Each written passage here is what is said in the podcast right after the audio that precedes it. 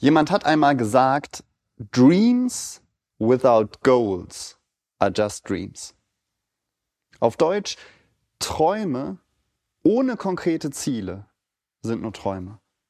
Und vielleicht kennen Sie das auch, dass Sie so Träume haben, dass Sie manchmal denken, okay, ich wäre gerne so wie der und der oder ich würde gerne das und das können, aber es bleiben eben nur Träume, weil man keine Ziele sich setzt, weil man keine konkreten Schritte hin zu diesen Zielen unternimmt. Und ich möchte uns für heute ein Ziel mitgeben aus Gottes Wort, einen Auftrag, den Gott uns gibt, nämlich einander zu dienen. Und dazu möchten wir 1. Petrus 4, die Verse 10 und 11 anschauen.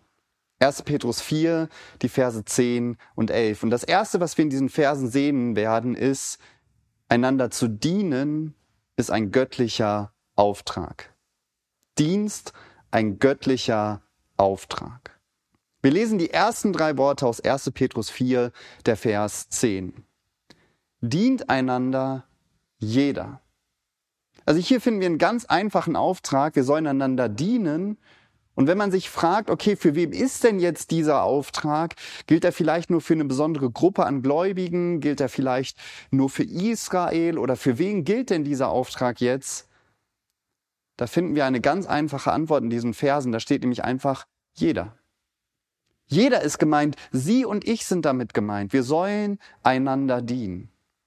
Und wissen Sie, bei mir ist es so, und vielleicht kennen Sie das auch, dass es einem leicht fällt, einander zu dienen, wenn man gerade Zeit hat, wenn es gerade gut läuft, wenn, ja, zum Beispiel im Arbeitskontext, wenn man mit seinen Aufträgen gut hinterherkommt, da fällt es einem leicht zu sagen, wenn jemand kommt und sagt, hier, kannst du mir mal eben helfen, dann sagt man, ja, klar, kann ich gerne machen, ist gar kein Problem. Aber was ist, wenn man gerade viel zu tun hat wenn man denkt, okay, ich habe eigentlich gerade gar keine Zeit und dann kommt jemand an und fragt einen, hey, kannst du mal eben helfen? Ich muss sagen, bei mir ist es dann so, dass ich oft denke, oh, muss das denn jetzt sein? Kannst du nicht wann anders wiederkommen?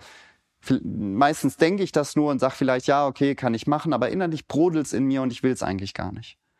Oder wenn man gerade so den Rechner runtergefahren hat, seine Jacke anzieht und ist kurz vor Feierabend und man denkt sich so, ja, jetzt nach Hause und genau dann kommt ein Kollege an, fragt einen um Hilfe und man weiß ganz genau, okay, das dauert jetzt eine halbe Stunde.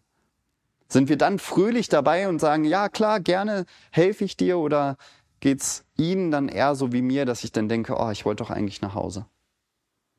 Aber wissen Sie, in diesem Vers steht nicht, okay, dient einander, denn wenn ihr Zeit habt, dann wann ihr Lust habt, dann wann es euch gerade passt. Nein, in diesem Vers steht einfach, dient einander. Und jeder ist da angesprochen.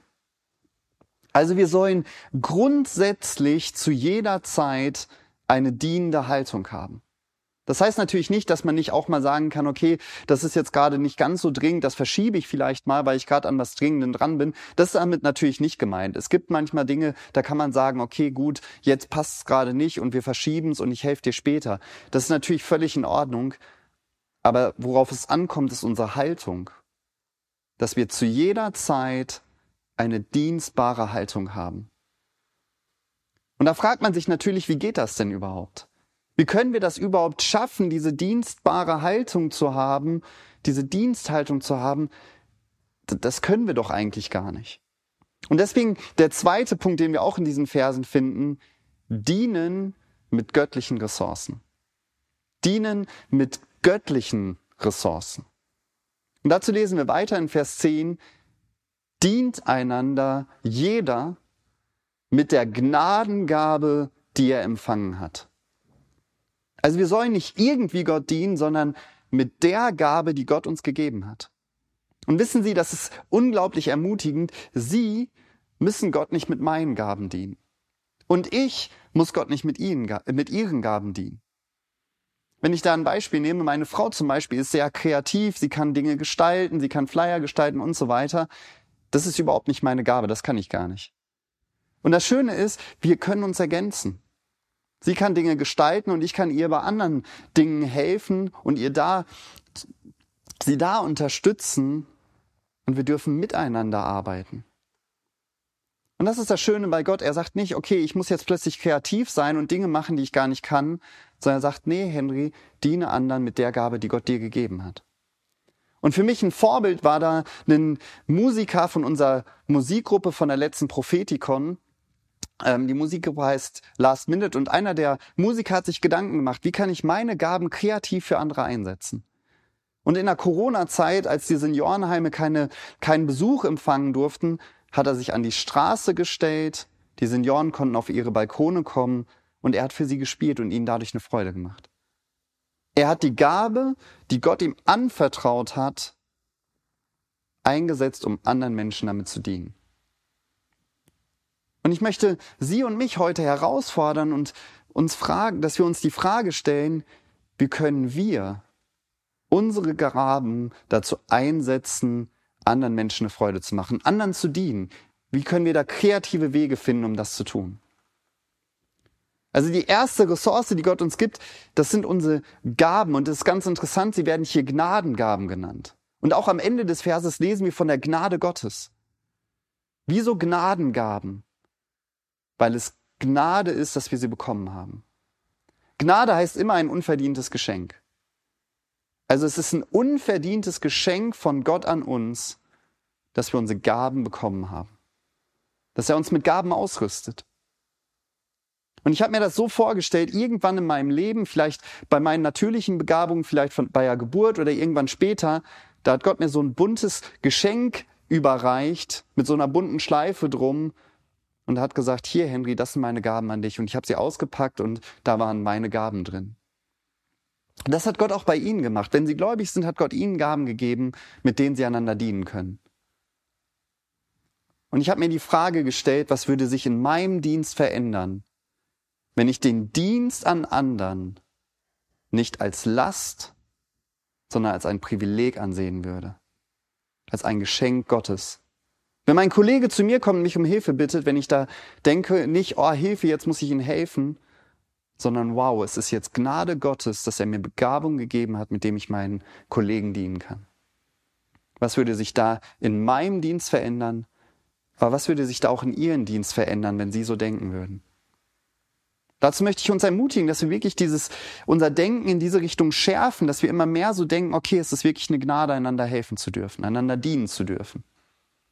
Und das zweite, was wir auch lernen von Gott, wo er uns auch Ressourcen gibt, das lesen wir in Vers 11 und dazu möchte ich einmal Vers 11 lesen, den Anfang.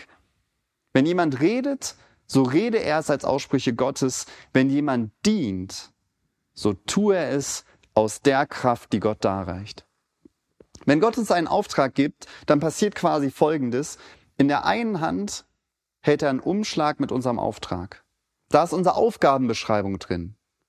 Aber in der anderen Hand hält er die Kraft, die wir brauchen, um diesen Auftrag zu erfüllen. Und jetzt ist die Frage, welche der beiden Hände nehmen wir? Nehmen wir wirklich beide Hände? Oder geht es Ihnen genauso wie mir, dass ich ganz oft nur den Auftrag in die Hand nehme, den Auftrag lese aber dann versuche, Gottes Auftrag mit meiner Kraft zu erfüllen. Und da wird ganz schnell, wird dann, dann deutlich und man denkt, okay, ich schaffe das gar nicht, Gottes Auftrag zu erfüllen. Ich habe gar nicht die Kraft dazu. Wieso? Nicht, weil Gott mir nicht die nötige Kraft gegeben hat, sondern weil ich es versuche, aus meiner Kraft zu machen. Und eben nicht aus seiner Kraft. Deswegen lasst uns einander dienen, lasst es uns als Privileg ansehen, und lasst es uns aber auch aus Gottes Kraft heraus tun und nicht aus der eigenen Kraft. Und was passiert, wenn wir das machen, wenn wir wirklich einander dienen, diesen Auftrag nachkommen und dann auch die göttlichen Ressourcen anwenden und Gott aus, mit seinen Ressourcen dienen, dann passiert das Dritte, was wir auch in Vers 11 finden, nämlich dass Gott geehrt wird.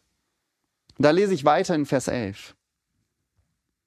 Wenn jemand redet, so rede er es als Aussprüche Gottes. Wenn jemand dient, so tue er es aus der Kraft, die Gott darreicht, damit in allem Gott verherrlicht wird durch Jesus Christus. Ihm sei die Herrlichkeit und die Macht von Ewigkeit zu Ewigkeit. Amen. Also das Ziel bei dem Ganzen, das Ziel beim, wenn wir einander dienen, wenn wir einander mit göttlichen Ressourcen dienen, das ist, dass Gott die Ehre bekommt.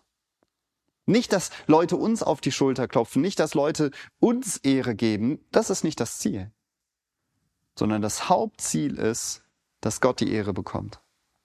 Und ich durfte das so im Kleinen ähm, sehr schön erleben. Vor ein paar Wochen gab es die Situation, dass bei uns ein Paketbote hier ins Bibelcenter an die Rezeption gekommen ist. Er hat ein Paket abgegeben für eine Mitarbeiterin. Ich habe dieses Paket genommen und habe es dieser Mitarbeiterin überreicht. Das war für mich ein ganz kleiner Dienst. Es waren nur ein paar Schritte in ihr Büro und ich habe ihr einfach nur das Paket übergeben. Und sie hat angefangen, Gott zu loben. Sie hat angefangen, Gott Danke zu sagen dafür, dass ich ihr das Paket gebracht habe. Wieso? Weil in dem Paket was drinne war, was sie dringend benötigt hat. Und das ist schön, wenn man das erleben darf, dass man anderen Menschen dient. In meinem, äh, in meinem Fall eine, eine Kleinigkeit. Und trotzdem hat Gott die Ehre dafür bekommen und ich durfte miterleben und in dieses Lob mit einstimmen. Das ist, das sollte aus unserem Dienst heraus passieren, dass andere Menschen Gott loben. Und wir sollten sehr vorsichtig damit sein. Wir sollten Gott nicht seiner Ehre berauben. Denn wir lesen in der Bibel ganz, ganz deutlich und klar, Gott widersteht den Hochmütigen, den Demütigen aber gibt er Gnade. Das heißt, wenn wir Gott seine Ehre rauben, wenn wir uns selber auf die Schulter klopfen, wenn wir selber sagen, oh, hier, guck mal, wie toll ich bin und was ich gemacht habe, dann wird Gott sich gegen uns wenden.